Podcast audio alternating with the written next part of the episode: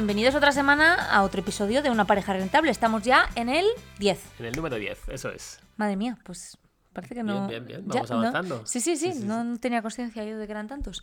A ver, hoy de qué va el asunto. Hoy queremos tratar de nuevo el tema de la comida. La comida. La comida. La comida, ¿desde qué punto de vista en esta ocasión? Claro, por favor, el Dani? enfoque que le vamos a dar hoy es cómo evitar eh, tirar la comida, El desperdicio. el desperdicio. Porque no sé tú, pero yo cuando veo a alguien tirando algo de comida, es que veo como si tirase dinero. O sea, el- mi imaginación es como que tira un billete de 5 euros a la basura. Claro, a ver, obviamente la comida mm, con, el, con respecto al dinero es un tema central en nuestras vidas porque mm, una obviedad es que todos comemos, unos más y otros menos, pero todos comemos y todos gastamos dinero en comer. Por eso eh, creo que es una cosa, además es una cosa que no te puedes quitar, o sea, no es como un lujo que tú dices, bueno, estoy pasando por una mala época, me aprieto el cinturón, no me compro ropa, no me compro... Joder, comer tienes que comer. No podemos dejar de comer. No, puedes gastar un poquito menos en la compra, puedes elegir productos, pero tienes que comer. Entonces creo que es un punto en el que todos tenemos que poner atención si lo que intentamos es ahorrar dinero. Claro, y es que además es, tan amplio que lo podemos afrontar desde diferentes aspectos. De hecho, podríamos considerar este como el tercer episodio de una Sí. saga respecto a cómo gastar menos dinero en comida.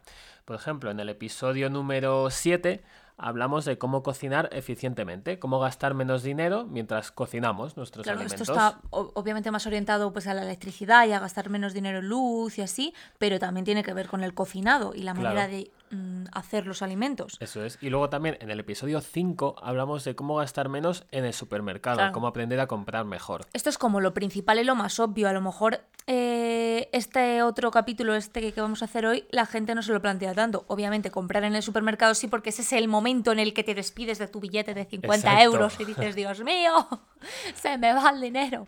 Que por cierto, durante esta cuarentena, no sé qué os parecerá a vosotros, comentadlo, pero eh, a mí me parece que ha subido eh, la, la cuenta de hacer la compra Ha un montón. O sea, es una barbaridad. Sí, sí, sí, yo lo he sea notado. desde luego me parece más que nunca importante cuando te suben el precio de los alimentos no tirar absolutamente nada, porque es lo que dice Dani, es que parece que estás tirando directamente monedas a la- al contenedor o billetes. Es horrible. Es que es así. Además que el, el alimento, pues tampoco hay que desperdiciarlo porque no es algo secundario. O sea, al final la comida es esencial. eh, no en todos los lugares del mundo tienen la misma cantidad de comida disponible. Entonces, ya vamos un, un poco más allá del tema monetario, sino también un poquito ser más consciente de, de los recursos que tenemos. Pero bueno, en este podcast hablamos de dinero, así que lo Sí. vamos a centrar todo en el tema económico. Eso, que a mí las monjas en el comedor me decían, cómete esa comida que los niños pobres de África no tienen. Y yo pensaba, por favor, o sea, Yo creo que a todo el mundo nos a han todos dicho nos esa han dicho frase, eso, ¿verdad? Y obviamente hay que tener conciencia de que tenemos mucha suerte de tener comida a nuestra disposición. Pero bueno, vamos a planteándolo desde el punto de vista económico. Que yo creo que es donde más duele, al final, pensar en el dinero. Está Entonces, feo, pero es así. el beneficio va a ser doble porque Sí, evitas eh, tan- un consumo tan grande de alimento, entonces lo reduces un poquito y luego, oye, gastas menos dinero, que es lo que todos queremos. A ver, yo no sé la gente qué tipo de mm, conciencia tiene sobre el tirar comida o no tirarla. Yo me he dado cuenta de que no todo el mundo mm, se da cuenta, no todo el mundo piensa igual, porque eh, yo personalmente intento evitar por todos los medios tirar algo. O sea, es que llego hasta el punto que a lo mejor tampoco es bueno, de algo que no está necesariamente bien del todo, intento no tirarlo. Igual cuando algo ya, algo de comida está mal, lo mejor es tirarlo porque, hombre, eh, te puedes intoxicar. Entonces creo que ese es un extremo que quizá tampoco hay que llegar a él. No, pero no es malo. O sea, aquí realmente lo que es alimento no tiramos nada. No, es que lo, no, lo no, no. consumimos todo. Alguna vez nos ha caducado algo. Puede Ya. ser momentos puntuales, pero la verdad es que somos bastante, no sé, rigurosos en eso. Luego, por otro lado, están, por ejemplo, mis padres, ¿no? Mis padres creo que es el ejemplo que nos va a servir en este, en este podcast para ilustrar a la gente que a lo mejor está más acostumbrada diariamente a tirar cosas de comer. Es una cosa que a mí me envenena, o sea, al nivel que le digo a mi madre, por favor, o sea, no tires nada, no tires ni medio filete, o sea, si alguien deja medio filete en el plato, me lo pones en un tupper y yo me lo llevo a mi casa, que a mí me hace falta el dinero. O un caldo, o Sí, no sí, sé, hay cualquier muchas cosa. cosas que tira que a mí me duele. Cuando A mí me duele mucho, pero reconozco que lo hacen porque, o sea, yo creo que lo hacen porque son em, muy sibaritas a la hora de comer. Entonces, por ejemplo, ¿no? Mi madre siempre dice, eh, platos con patatas no se pueden guardar porque las patatas después pierden, o sea, están malísimas al día siguiente. Y claro, es verdad que la patata, por ejemplo... Si la recalientas en el microondas, queda, luego un poquito la textura extraña. o sea, queda mal. Y en mi casa la comida es una religión. Entonces, comer algo que no está en óptimas condiciones ya no te digo, vamos a ver, ya no te digo de que te vaya a sentar mal, no, no, no, de sabor, de, de, de todo eso, o sea, es para ellos eh, sacrilegio. Entonces, bueno, Entiendo que va a haber puntos de vista distintos y puntos de partida distintos de mucha gente, pero si lo que buscáis es ahorrar y vamos a intentar daros unas claves para no eh, tirar comida que está en perfectas condiciones. Si os vamos a dar lo que, bueno, para nosotros nos funciona, son varios consejos y oye, si podéis utilizar algunos de ellos y así reducir el, desperdicio de comida, bienvenidos sean. Quiero empezar por uno que nosotros, eh, yo creo que hacemos casi siempre. A ver. Sobre todo cuando, si va a ser, nosotros cuando vamos al supermercado a hacer una compra pequeña no, pero cuando hacemos la compra semanal sí que es cierto que antes de salir de casa siempre miramos lo que tenemos, todo lo que tenemos. Abrimos la nevera, abrimos los armarios y vemos lo que tenemos, porque muchas veces nos olvidamos. Entonces vamos con el piloto automático, vamos al supermercado y compremos, compramos lo de siempre. Pero a lo mejor estamos comprando comida que ya tenemos en casa o estamos comprando sustitutos que nos da igual eh, comprar, pues yo qué sé, carne de cerdo y carne de vaca. Pues ya teníamos carne en casa, entonces volvemos a comprar carne.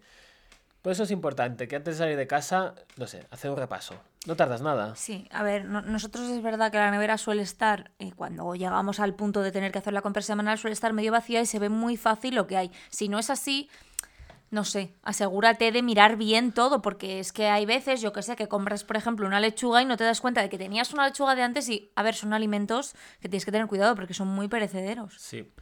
Y es que si, si al final vuelves a comprar algo igual o algo similar, vas a acabar tirando en la, o, la que tenías o la que has comprado. O te metes un atracón de ese producto, porque, a ver, claro, en, un tiempo limitado eh, no puedes consumir mm, varias unidades de un mismo producto, pues, como por ejemplo, pues eso, eh, una lechuga iceberg, si tienes dos en casa, compras otra, a ver, es que se te va a poner malo, es que es así. Sí, sí, por mucho que comas. Por mucho que comas, puedes comer lechuga con un conejo. Luego hay otro consejo que ya me he recomendado en otros episodios y es que hagas, hagas listas. Planificación. planifícate los menús semanales o, mensuales incluso, pero bueno, con que hagas un menú semanal es Mensual es más complicado. Sí.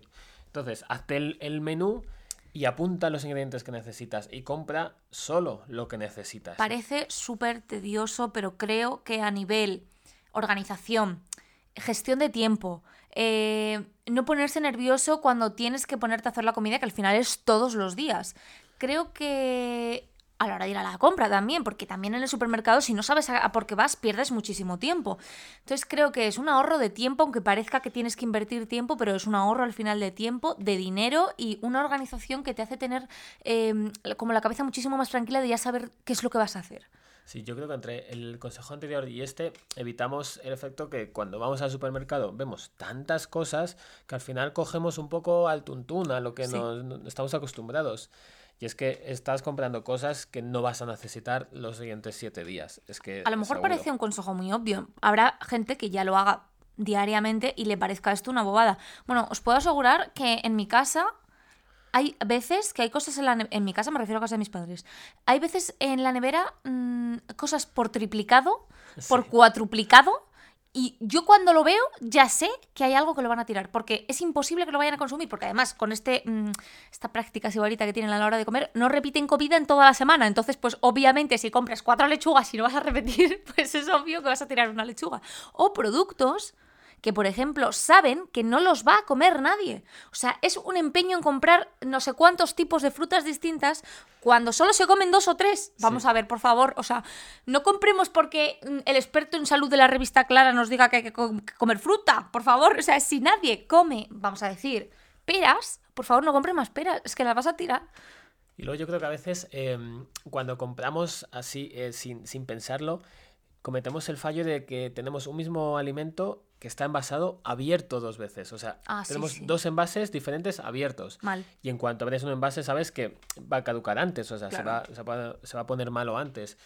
Y es inevitable que uno de los dos se te ponga malo y por lo tanto lo acabes tirando. Sí, o sea, ten cuidado, ten cui- revisa. ¿Tengo un bote de tomate abierto? Sí, no, vale, entonces abro otro, por favor. Son cosas básicas, pero es que os puedo asegurar que yo también entiendo que en el día a día la gente tiene prisa, no le da tiempo a planificar todo esto, pero es que a veces es cuestión de segundos mirar las cosas. Un poquito la costumbre. Sí, O sea, te sí. acostumbras y ya eso te va a salir Sí. natural.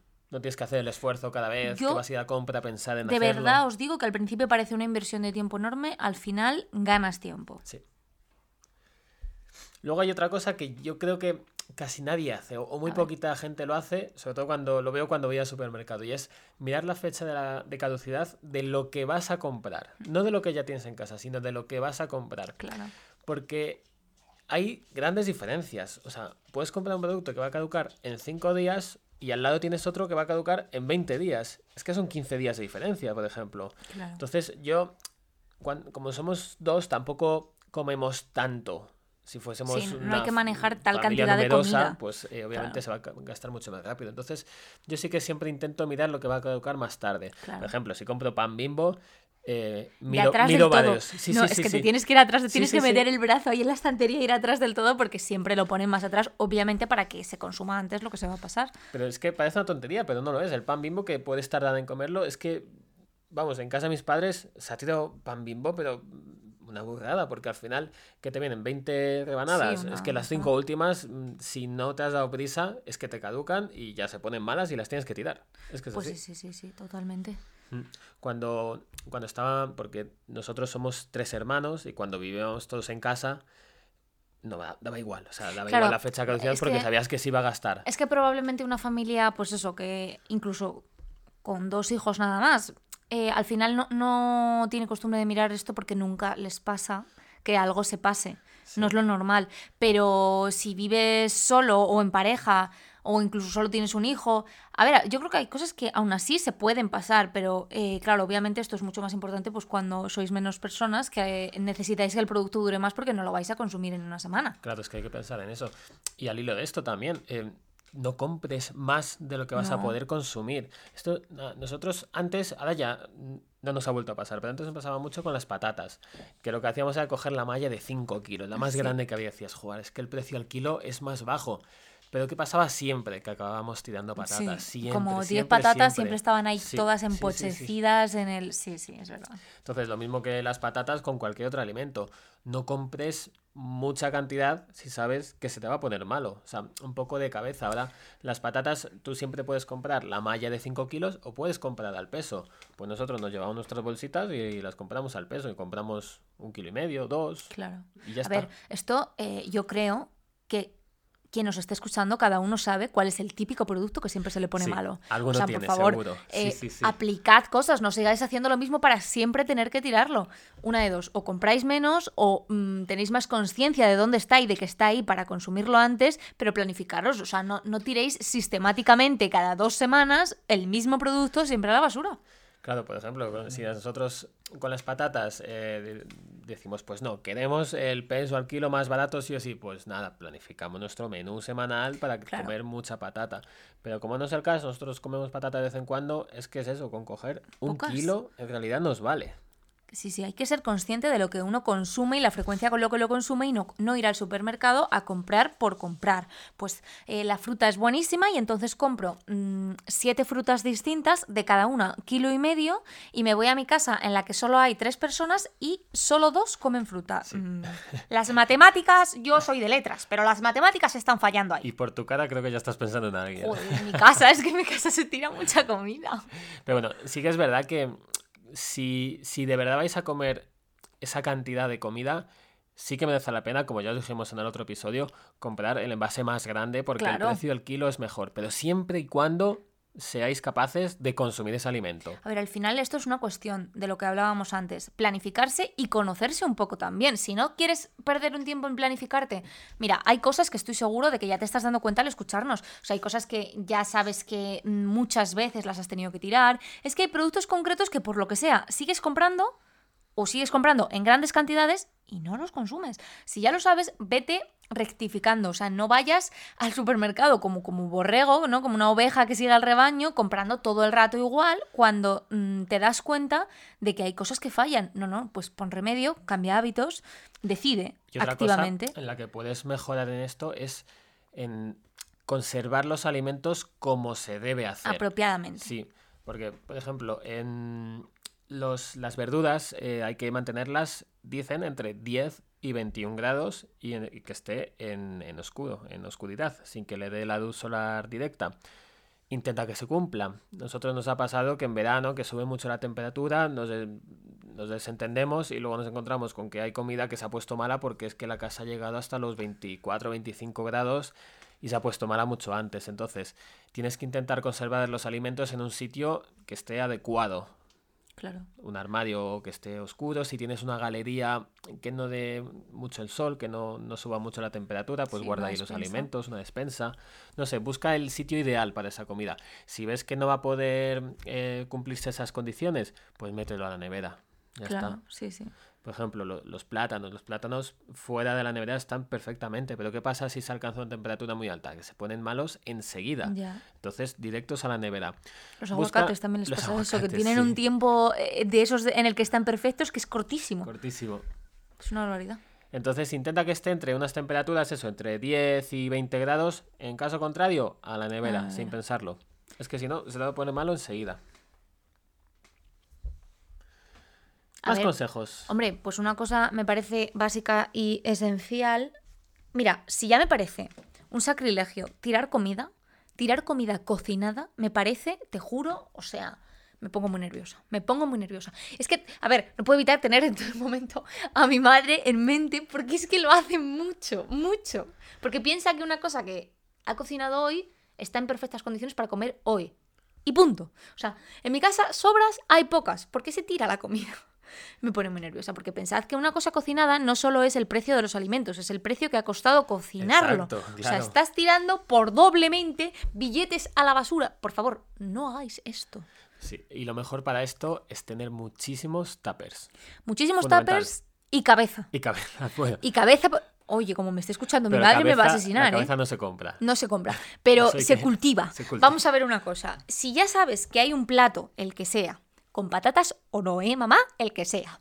Que no vas a querer comerte al día siguiente porque te parece que ya no está en las condiciones óptimas que a ti te parecen mm, buenas para comer, chica, haz menos cantidad. No hagas para que sobre. Es que no puedo. O sea, si tú ya ves que ese plato no te sirve para sobras, haz menos cantidad. ¿Que ves que es un plato que sí te sirve para sobras? Yo personalmente te aconsejo que hagas el triple y entonces tienes cocinado para tres semanas. Sí. Y lo metes en un tupper y o bien va a la nevera para dentro de dos, tres días, cuatro días, o bien va al congelador y dentro de una semana, cuando no sepas qué comer, lo puedes descongelar. Me parece una maravilla. Pero si ya hay un plato que sabes que no te lo vas a comer recalentado porque no te gusta, por favor, haz menos cantidad. Solo te pido eso. Fundamental. es que es fundamental. Esto me toca, me toca profundamente. Que además has hecho todo el esfuerzo de que quede sabroso, que esté Claro. rico, que esté perfecto y, y tiras parte. No, no, no. No. Yo personalmente me lo como como esté. Sí. O sea, me da lo mismo, ¿eh? Al día siguiente me lo como como esté. No me Esto es, importa. hacer la cantidad justa. Y si ves que se puede guardar bien, es como lo que hablábamos del batch cooking. Sí. Pues aprovecha y haz más, haz más cantidad. Es que es incluso una medida de ahorro, de ahorro Sí. de tiempo, por supuestísimo, y de ahorro de dinero, pues porque cocinar una vez, aunque tengas que utilizar un poquito más de tiempo, siempre va a ser más barato que Más cocinar barato, dos. Y si ya te vale para tres días, ya ni te cuento. Luego lo metes en tuppers y ya está. Es que más, Claro. los tuppers a mí me encantan porque aprovechas muchísimo el espacio en la nevera. Es que se pueden apilar súper fácil. Los compartimentas muy bien. Hombre, tuppers, yo personalmente, mm, que sean de cristal, El mejor. cristal, sí, nosotros tenemos ya todos de cristal. Nosotros no utilizamos tuppers de plástico, utilizamos solo de cristal. Obviamente la tapa del tupper es de plástico, pero la tapa, por ejemplo, nunca la meto al microondas, cosas así. La tapa tiene que ser de plástico porque, bueno, tiene que ser tiene que tener Sí, flexibilidad, ¿no? de- de bambú, me parece, Sí, de bambú también, sí. pero no pero creo que las de bambú no cierran herméticamente. Entonces, Ah, por cierto, ejemplo, sí. tú vuelcas un poco Sí, el tupper y puedes tener accidentes. Sí. Sí, el bambú para algunas situaciones puede valer, pero para el Sí. día a día yo prefiero Eh, que sí, sea hermético, que hermético. suele ser de plástico. Hay algunas de cristal también. Sí, mira. Creo que sí, pero vamos, las de plástico que nosotros Pero tendrá- compramos pero las del Ikea. Por muy de cristal que sean, tendrán que tener que alguna una pieza parte- de plástico, de sí, goma, de algo, algo, porque es que no- a ver, el cristal no puede ser hermético. Entonces, bueno, tener muchos tuppers en casa, porque es que eso os va a permitir guardar la comida, incluso aunque, mm, imaginaros, vuestro hijo haya dejado la mitad de un filete, que dices, ¿qué hago con esto? Si es que Pues esto luego no vale para nada. Bueno, pues es verdad que a lo mejor si tienes un tupper, mm, yo qué sé, que es mm, para 4 litros de comida, pues vas a meter ahí medio filete y te va a parecer que estás ocupando en la nevera un espacio innecesario para medio filete. Pues es cierto. Entonces, asegúrate de tener tuppers de varios tamaños, Eso. de distintas formas, y a lo mejor en un tupper súper pequeño guardas ese medio filete y para el día siguiente alguien lo puede comer como complemento.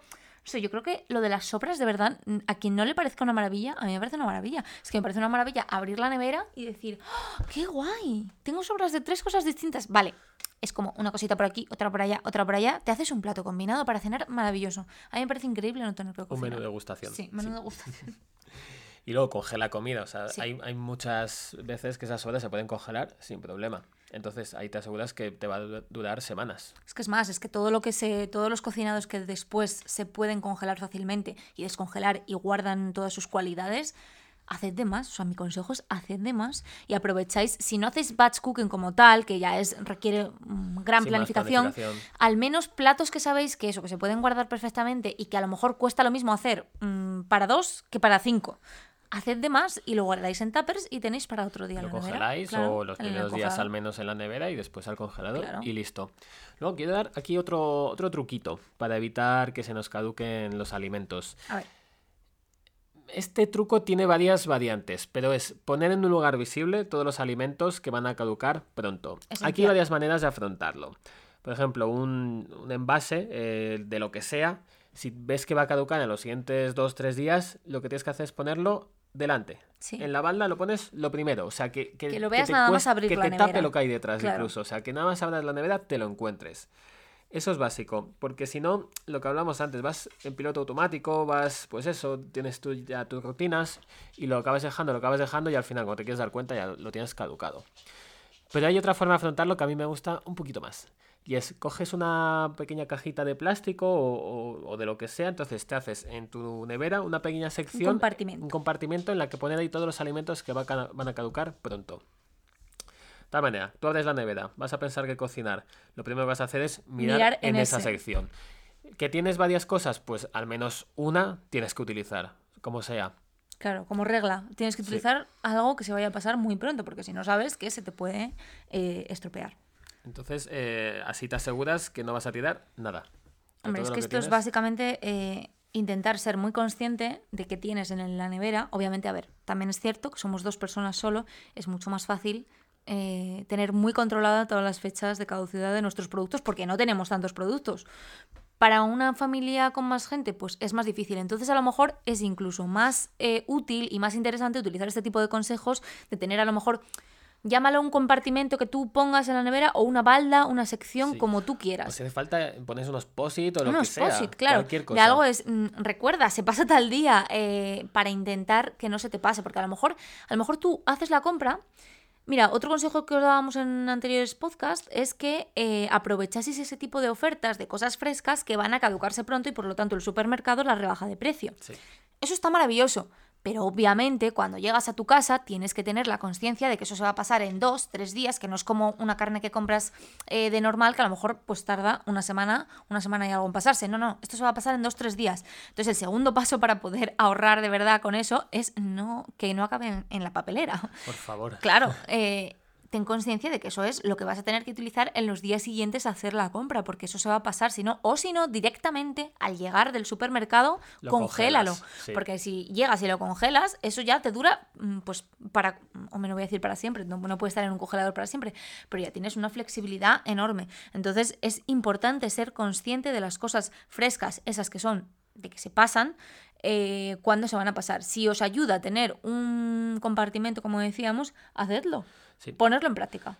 Por ejemplo, a mí me ha pasado que digo, vale, tengo varios alimentos que sé que van a caducar pronto. Y digo, antes de hacer la comida, digo, venga, voy a leer todas las fechas. Claro. Y las leo, digo, vale, me voy a acordar. No me acuerdo luego. Luego me olvido siempre. Es que, es que no falla. Dices, no, esto caduca el Yo me 9, acuerdo un esto el poco más. 10, esto el 12. Vale, vale, me acuerdo. Luego llega el día 10 y dices, ostras, lo que caducaba el día 9, se me ha olvidado. Es que es así, o sea, Ya. estás a mil cosas en el día a día. Es lo normal. Entonces ayúdate a ti mismo a tener controlada tu nevera. Póntelo fácil. Te digo una cosa, también tener cuidado con ese tipo de productos que vas como con toda la tranquilidad de que eso dura ahí dos meses, Sí. porque ese tipo de cosas son las que en esta casa, por ejemplo, más se nos pasan, porque claro, de las cosas que ya sabemos que tenemos que tener mucho cuidado, la carne, el pescado, eh, los yogures, cosas que son más frescas, pues sí, lo tenemos súper controlado. De repente hay en el- la nevera una cosa que lleva allí dos años y dices, Hay una cosa que no dos años, pero sí que nos ha caducado por meses y es la nata para cocinar. Uf. Ha habido alguna vez que he dicho, uy, esta nata ha caducado hace tres meses y aquí sigue. Son cositas al final que, Sí, que al- si se te caduca una, pues no pasa nada, pero Si Ya siempre cuando te te pasa, pasa varias sí, cuando te veces, pasa ya varias mal. veces con el mismo producto, ya es que tienes ahí un problema. Y a nosotros, por ejemplo, pues como sí que tenemos bastante cuidado con los frescos, es con lo que más nos puede pasar con ese tipo de cosas que vas tranquilo, vas desahogado, porque dices, esto está aquí dos meses y no hay problema, pero es que de dos meses pasan a cuatro y de cuatro a un año. sí, y ahí ya sí que Ya, te ya, recomiendo hombre. que no lo comas. No, no. Yo forzaría porque soy bruta, No, pero, no lo hagas. No, no, no, hay que tener cuidado. Más, más cositas. Aquí hay una cosita un poquito más técnica. Ah, Ya empezamos con las cosas de Daniel. No, bueno, no es, no, nah, no es técnica. Bueno, venga, a ver. Es vigilar el estado de la nevera. La nevera Vale. lo que hace es mantener los alimentos frescos para que duren más, para que se conserven mejor. Pero si tu nevera no está bien, no va Pues no va a mantener los trabajo. alimentos. Entonces, hay un, un punto donde suelen fallar mucho estos electrodomésticos y es en las gomas, la, donde la, Mm, la puerta donde al cerrarse ¿eh? se junta goma con goma, entonces queda sellado herméticamente. Hay veces que esas gomas fallan, se contraen, se ponen duras y no cierran bien del todo. Entonces quedan huecos o quedan rendijas por las que sale el frío, por las que entra humedad, luego se te llena de hielo y al final cuando fallan en este tipo de, de puntos conserva peor los alimentos, es que se te ponen Y malos gastará antes. más también en También, electricidad, sí, sí, claro. eh, gasta muchísimo más. O sea, mantener la nevera en perfectas condiciones es clave. Si ya está muy muy vieja, te va a merecer la pena eh, comprarte una nueva. Pero si tiene todavía solo unos años o tú ves que todavía puede dar más de sí, vigila las gomas. Y aquí te voy a hacer una pregunta. ¿Cómo Ya crees, ¿Cómo crees que puedes detectar que tu nevera falla, cierra mal, tiene mal las gomas? A Hay ver. una fuga. Lo primero, obviamente, es mirarlo, porque habrá veces que se ve visiblemente que eso no está cerrando bien. Más allá de eso, no sé, a ver, voy a pensar, ¿no? Pero visualmente, Visualmente, ¿cómo crees? ¿Cuál es, ¿Cómo harías? ¿Simplemente mirar? tocarla, la goma, ¿no? Eh, Mm, No, porque tiene pliegues. eh, el- no. Madre mía, voy a fallar en este examen. Este, este no lo saco yo, ¿eh? Eh, no sé, iba, iba a ir yo por el tema del ruido, de la veo que trabaja mucho, no sé. Te voy a decir cómo. A ver, a ver. Lo primero es coger una linterna. Bueno, ya estamos aquí, MacGyver. Vas a encender la linterna y la vas a meter en la nevera. Primero en la parte de arriba, luego en la parte de abajo. Digamos como siguiendo un poquito el, el perfil de la puerta.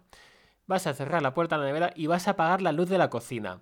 ¿Qué crees que va a pasar si Ah, ya sella mal? Vale, pues que se ve luz. Vas a ver la luz, exacto. O sea, se ve muchísimo más rápido. bobada, sí. ¿eh? Pero es útil. Sí, sí, no. O Sí, sea, sí, bien, bien, pero que es como que, que es muy bobada. tanto en la nevera como en el congelador. Coge una, una linterna que ilumine bien, enciéndela y métela en la nevera. Cierra la puerta de la nevera, que se va a apagar la propia luz de la nevera, pero va a mantenerse encendida la linterna. Y luego apaga la luz de la cocina. Y entonces mira, mira por todo el perfil, que ves que sale luz. Mal Mm, asunto. Fallo. Fallo y- y o bien cambia la goma o... O sea, ¿es fácil cambiar las gomas de una nevera? No es tan fácil como debería. ¿Pero por, por el tema de que no se encuentran repuestos o porque el- el- la tarea de cambiarla Mm. es complicada? Mira, creo, por lo que yo vi en su momento, hay como dos mecanismos diferentes eh, a la hora de poner una goma en la nevera. Unos que va más encajado, otros menos. Entonces, bueno, en ese aspecto lo que es sustituirla no tiene mucha complicación. que Sí que es cierto que a veces sí que hace un poquito más de fuerza con algún destornillador o algo. La dificultad está en encontrar el recambio. Para empezar, Como porque siempre. probablemente las marcas no estén en absoluto interesadas de que tú puedas arreglar tu nevera en vez de comprar Hombre, si una nueva. puedes comprar una nueva, Claro. ellos están contentos. No, si ya. lo- esto, esto la gente. La gente mayor, digo yo, a ver, pues yo soy mayor, ¿no? Pero mi madre, pues mucho más. Entonces, la gente como mi madre siempre dice eso de que los electrodomésticos ahora los hacen para que duren ni menos. No sé, a veces me da que pensarlo que sí, ¿eh? Que sí, tiene ¿verdad? razón esa afirmación. Sí, es que sí. parece que sí, que parece que que los sí. hacen con fecha de caducidad mucho más inmediata que los electrodomésticos que se hacían hace 20 años precisamente para fomentar eh, el consumo. Sí, me temo que. Ya, entonces aquí bueno, lo complicado es intentar encontrar. buscar el recambio o contactas con alguna persona que, yo que sé, que se dedique a las reparaciones de electrodomésticos y a lo mejor él te la puede hacer. Y haces el cambio de goma o haces algún pequeño apaño. Hay gente que utiliza un tipo de masilla, un tipo de silicona y en la zona donde está esa fuga, pues rellena ese hueco, Ah, también. pero no por encima de la goma, sino en el interior de la goma para que ocupe más, para que abulte más esa goma. Y así sella mejor. Y si la nevera está muy mal, muy mal, pues ya planteate A ver, una nueva. si tu nevera está vieja y ves que haciendo el truco este de la linterna ves luz, pues hombre, igual ha llegado el momento de comprar una nevera. Bueno, y también hay un par de técnicas para esa fruta y verdura, que es lo que normalmente se nos suele poner mala antes, para conservarla durante mucho tiempo. Pero cuando digo mucho tiempo, es mucho tiempo. Y es eh, una de ellas es deshidratarla. Uy, esto está, he estado yo Esto últimamente muy interesada en este bien, tema. Sí. Esto sí es cierto que hay que hacer un proceso. Normalmente suelen vender unas, unas máquinas eh, Deshidratadoras, pero eh, por lo que he visto también se puede hacer en horno o incluso en microondas, aunque es más difícil, pero con estas máquinas es que se hace mucho mejor. Deshidratar fruta. Luego, ¿para qué te vale la fruta? Hombre, pues para muchas cosas. Para. Eh, por ejemplo, yo que sé, unos cereales mueslis hechos caseros pueden tener fruta deshidratada, cualquier tipo de postre. También luego le puedes poner fruta deshidratada. Snacks, te haces tus snacks. Sí, de- eh, tu yo picoteo. he comido, no sé si alguien más, pero las míticas em, aros de manzana que están Sí, deshidratados. Y eso bien. es, joder, pues en vez de comerte una bolsa de patatas, que a lo mejor lleva mm, 2.000 colorantes, conservantes y más mierda que todas las cosas, pues te comes eso y queda maravilloso. Sin duda esto ya es pasar a un nivel superior del aprovechamiento de comida y, y del real fooding, ¿no? Un poco, pero, pero a mí me parece súper buena idea. Sí, pero un día imagínate que te has juntado con varias piezas de fruta y sabes que se van a poner malas, pues que es imposible que te las comas, deshidratala, la metes luego en unos botes y poco a poco la vas consumiendo. Pues sí. Los chips de plátano también están muy Chips buenos. de plátano, esos vienen mucho los mueslis. Sí, una que a mí me encantó cuando la probé es la manzana deshidratada. Uf, está buenísima, Sí. pero buenísima. No, pero no Sí, es que es la hay en finita, distintas texturas, sino en, sí, en en un tacos. Sí, en un taco, que queda así como más blandita. Queda como, bien. parece, parece una gominola. Sí. Queda con la textura como chiclosa de la gominola y súper súper rica porque, a ver, el propio azúcar de la fruta pues eh, le da un dulzor eh, muy bueno. Sí, sí, está buenísimo. A mí, vamos, eh, es un peligro. Esto obviamente pues tienes que invertir un dinero en comprar la máquina o eh, si lo haces en el horno es verdad que hay que hacerlo a, mu- muy, a la menor temperatura que te permite el horno durante mucho tiempo. Sí. O sea, sin duda al final también es un gasto, pero bueno, eh, cada uno, pues si te interesa, es una manera de conservar la Mejor fruta. te sustituye a una bolsa de patatas fritas que te vas Sí. a gastar bastante dinero por una bolsa que está a medias Sí. y al final eh, no tiras ese alimento y te ahorras el comprar ese, Claro. o- esa otra bolsa O sea, de no es la solución fritas. estrella, pero es eh, una solución si a ti te interesa el tema. Sí, y luego hay otra forma también de conservar eh, tanto la fruta como la verdura y es hacer conservas. Ah, hacer sí, una sí. mermelada o guardar el tomate en conserva, por ejemplo, tus abuelos que tienen un huerto, Sí. cuando pasa la temporada de tomate, que se juntan con kilos y kilos de Claro. tomate, lo que hacen, Hacen es eh, muchísimo tomate frito. y a lo largo del año la van Sí. consumiendo. No es una cosa complicada. A lo mejor os pensáis que hay que saber mucho, hay que ser muy abuela, muy saber de las cosas de siempre. Y realmente no es una cosa complicada hacer conservas. O Sí, sea, creo tú- que hay un par de técnicas, pero una es al baño María y es más sencilla. Es súper sencillo, o sea, a ver, por resumir, ¿no? Pero tú, pues tú haces la mermelada, imagínate, la mermelada que vayas a hacer, después la metes en un bote y el bote, el bote ya mm, cerrado, lo metes al baño María. Ya está. Es que no tiene más. O sea, hay unos tiempos y tal, buscarlo en internet ya para hacerlos un poco más técnicos, pero que no os penséis que es un proceso de millones de pasos, es una cosa súper Bueno, muy sencilla. sencilla muy útil. Claro, teniendo una despensa en la que puedas guardar, que, a ver, al final todo el mundo puede buscar un espacio para guardar cosas de este tipo. Sí. Si te juntas con un montón de, pues eso, tomates, por ejemplo, para hacer tomate frito, es que es maravilloso. Además, el- no hay ningún tomate frito como el tomate frito que se hace casero, vamos, Hombre, como el de mi abuela no lo hay. Sí, me estoy acordando de él todavía. me encantaba. Claro. Bueno, y para acabar queremos eh, ya mencionar así un poco por encima lo que es eh, el- eh, reutilización de esos eh, restos de comida Claro. que siempre acaban en la basura. Si le echas un poquito de imaginación, es que no necesitas casi ni, ni conservar, ni congelar, ni andar con tuppers, ni nada. Por ejemplo, en, en mi casa, en casa de mis padres, cuando se hacía pollo asado, siempre quedaba la parte más seca del pollo, que es al final nadie quería, sí, sí. acaba en la nevera Queda y es que muchas veces mm, acaba en la basura, porque es que no hay más. Pues ¿sabes lo que hacía mi madre? ¿Qué hacía? La troceaba y la metía en una ensalada. Ah, mira. una ensalada, a veces Y la- ya es una ensalada totalmente distinta que la que haces normalmente. Sí, a veces la ensalada hacía con mayonesa o a veces no, y es que le quedaba súper buena. Entonces, lo que era una parte seca del alimento del pollo, pasaba a la ensalada y es que encajaba a la perfección. Tienes eh, una ensalada con más ingredientes y evitas tirar ese alimento. Claro, o sea, esto vamos a ver, yo me imagino que la mayoría de nosotros lo hace con algún producto que o lo ha aprendido en casa, que eso pues puede valer para, para puede tener una segunda vida, o se le ha ocurrido, pero es que estoy segura de que muchas cosas que a lo mejor estáis tirando, también les podríais buscar un uso, no os conforméis con que, bueno, sí, vale, pues el pollo a lo mejor, porque mira, mi madre también hacía algo con el pollo, nosotros solíamos comprar de vez en cuando, una vez al mes, por ejemplo, eh, pollo en pollo asado de este que te venden Sí. en pollería, Sí, no sé cómo hecho, se... sí. sí, que está hecho con su salsita y tal. Bueno, siempre sobraba alguna parte al final. Entonces lo que hacía después era unos macarrones con pollo Oh. y luego los gratinaba al horno y eso estaba, bueno, eso estaba de muerte porque el pollo suena. tenía un sabor, mira, Sí, sí, yo no sí. sé si será de verdad, esto es una guarrada, pero yo no sé si será porque no limpian eso, porque no. Pero el pollo que venden en los sitios no está igual de bueno que el pollo que tú haces en tu casa. echarás. Algo le echan, yo no sé qué coños es. O la pero, forma de cocinarlo, claro, no sé. o que ya mm, como que se baña.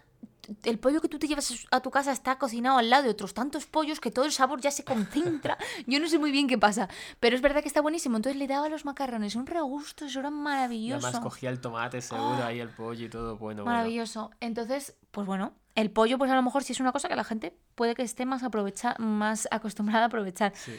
Otras cosas que tiréis, es que estoy segura de que si le buscáis las vueltas, encontráis la manera de usarlo. No os conforméis con, pues esto no hay manera de... No, no, no, siempre, siempre hay una manera. El pan duro, seguro que hay recetas para aprovechar esas migas de pan que ya se Pues mira, duras. en Salamanca, en Salamanca y no sé si en todo Castilla y León, sé que fuera no, porque tú no lo conocías, No. pero no sé muy bien hasta dónde llega esto. En el cocido, pues lo que podría ser un cocido madrileño, que aquí en Castilla pues es un cocido, pues cocido, cocido de Castilla.